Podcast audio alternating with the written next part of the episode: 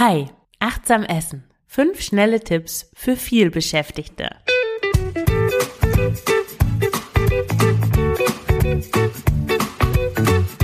Schlanke Gedanken, endlich frei von Heißhunger, Essdrang und Fressattacken.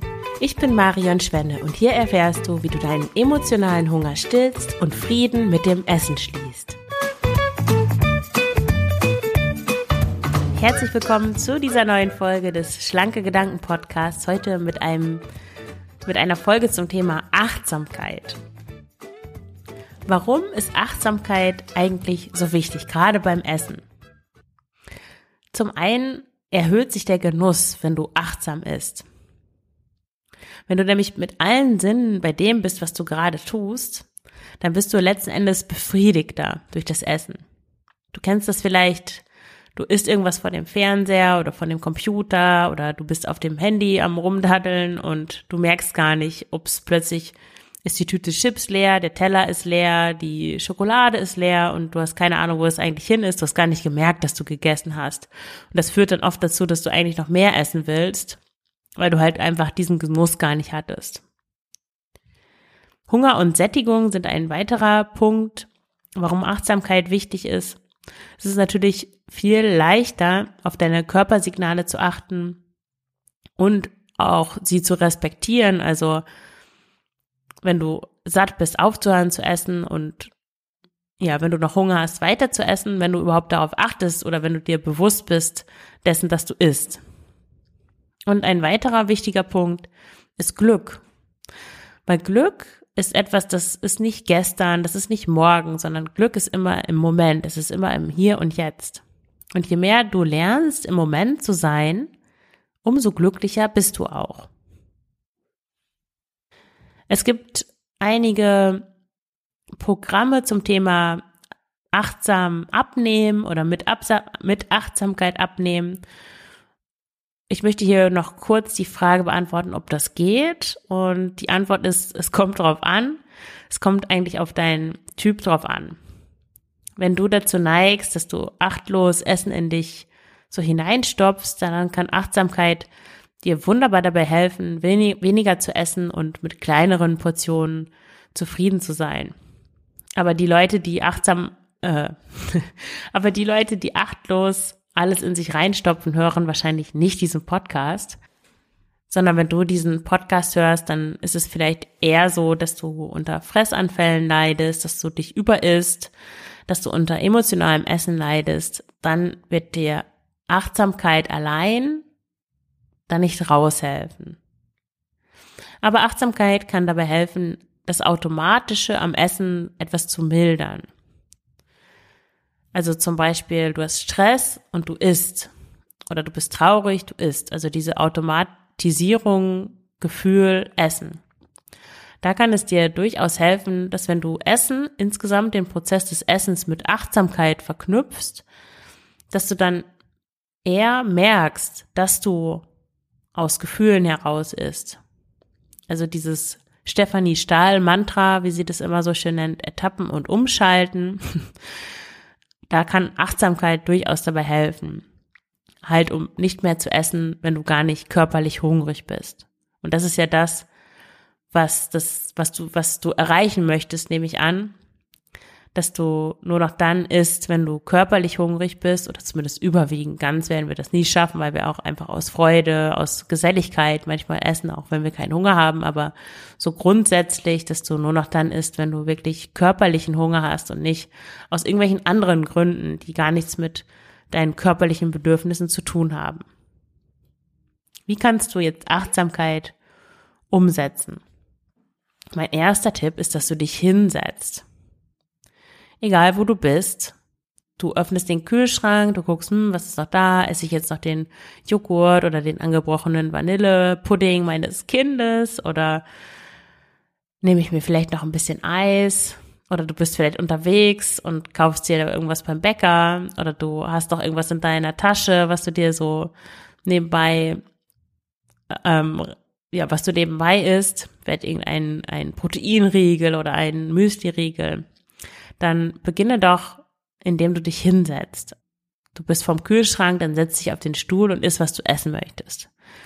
Du bist unterwegs, setzt dich kurz auf eine Bank und isst, was du essen möchtest. Der zweite Tipp ist, dass du einen Teller benutzt. Das bezieht sich jetzt nicht so sehr auf den Joghurt, den du dir da gerade aus dem Kühlschrank genommen hast oder auf den Müsli-Riegel, aber auf solche Situationen wie nochmal schnell die Reste aus dem Topf essen oder die Reste vom Teller des Partners oder des Kindes essen oder die Auflaufform auskratzen, so nach dem Abendessen, wenn alle schon aus der Küche verschwunden sind, dann nochmal schnell hier ein Haps und da ein Löffel oder während des Kochens nicht nur probieren, sondern, naja, mehrere kleine Löffel nehmen, so dass sich das dann eigentlich schon zu einer kleinen Portion läppert. Und das gehört auch zu diesen Punkten, dass du dann eigentlich nicht merkst, dass du isst, weil das einfach ja ohne Teller, da denkt das Gehirn, ich esse ja eigentlich gar nicht, so das zählt gar nicht. Das ist wie mit dem im Gehen essen, im Stehen essen, das zählt eigentlich gar nicht. Aber es zählt natürlich schon, weil das, was du isst, das, das führst du ja deinem Körper zu und das ist Energie, die du zuführst und natürlich zählt es. Also mache dieses Teller benutzen zu einem Teil von Selbstfürsorge, zu einem Teil von gut zu dir sein. Damit du auch dir bewusstes Signal gibst, ich esse jetzt ich tue etwas Essbares auf einen Teller, ich setze mich hin und jetzt esse ich. Wenn du das nicht machst, dann kommt es schnell zu so einem ständigen Snacken, zu dem Gefühl, dass du heute eigentlich noch gar nichts gegessen hast. Was, wenn du so ein kosmisches Tagebuch hättest, wo alles registriert wäre, was du, was du isst, dann würdest du schwarz auf weiß da erschreckende Dinge feststellen, dass du nämlich schon ziemlich viel gegessen hast. Du hast es einfach nur nicht als solches registriert. Das ist übrigens auch der Grund, warum auch ein Essenstagebuch im schlanke Gedankencoaching eine Rolle spielt. Da füllst du dann auch eine Woche lang, schreibst du alles auf, was du isst, einfach um dir bewusst zu machen, in welchen Situationen du isst oder dass du überhaupt isst, weil oft merken wir das wirklich gar nicht mehr. So die kleinen Häppchen zwischendurch. Wenn du dich für ein Coaching interessierst und dich von mir begleiten lassen möchtest auf dem Weg zu einem unbeschwerten Verhältnis zum Essen, wenn du dein emotionales Essen überwinden möchtest, wenn du Heißhunger und Essdrang loswerden möchtest, dann kontaktiere mich gerne für ein unverbindliches Kennenlerngespräch. Den Link findest du in den Show Notes. Der dritte Tipp für mehr Achtsamkeit beim Essen ist, dass du vor dem ersten Bissen, Bissen, Bissen, dass du vor dem ersten Bissen tief ein- und ausatmest. Das dient dazu, um in diesem Moment wirklich anzukommen. Wo bist du eigentlich? Wie fühlt sich dein Körper an? Wo berührt dein Körper den Boden oder den Stuhl oder den Tisch? Der vierte Tipp ist, dass du nichts nebenbei machst. Oh ja, das ist hart, ich weiß. Keine Videos schauen, nicht lesen, nicht durch Instagram scrollen.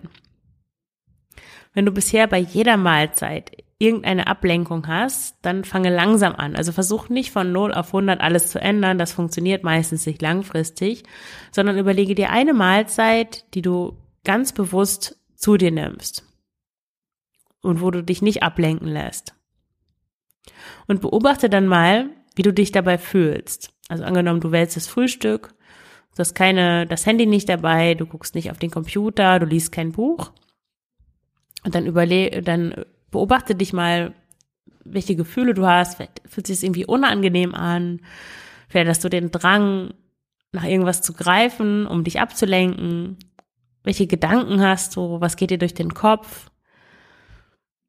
Und versuch das alles mal sein zu lassen, also da sein zu lassen. Versuch nicht das wegzudrängen, sondern versuch Raum zu machen für diese Gefühle und diese Gedanken.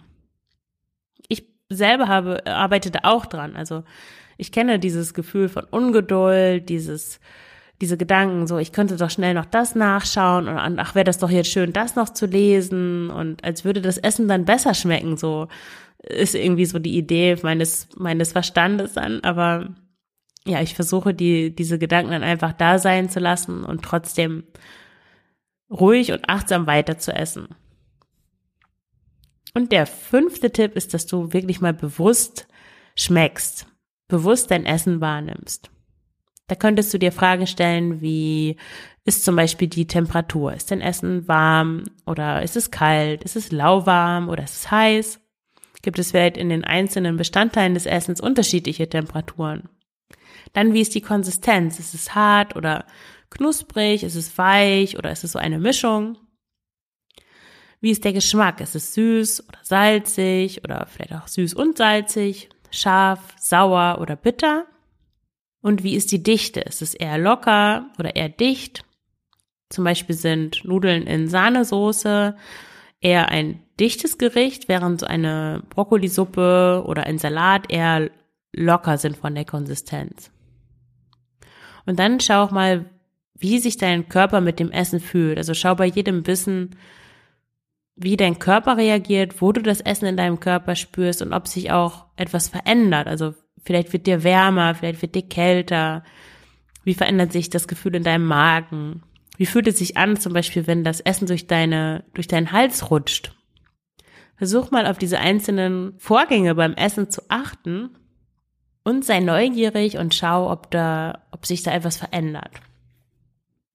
Ja, dann wünsche ich dir ganz viel Freude beim Ausprobieren der Tipps für achtsameres Essen. Und wenn du willst, dann berichte doch mal in dem, in den Kommentaren zu dieser Folge auf schlanke Gedanken. Also es gibt zu jedem, zu jeder Podcast-Folge auch einen Beitrag auf dem Blog. Und da hast du die Möglichkeit, einen Kommentar zu hinterlassen. Also mach das gerne. Vielleicht kannst, hast du auch noch eine andere Idee, wie man achtsamer essen kann. Oder du kannst auch gerne schreiben, was bei dir gut funktioniert, was bei dir nicht so gut funktioniert, was dir schwer fällt. Da bin ich schon gespannt, von dir zu hören. Ich danke dir fürs Zuhören und wünsche dir alles Gute. Deine Marion.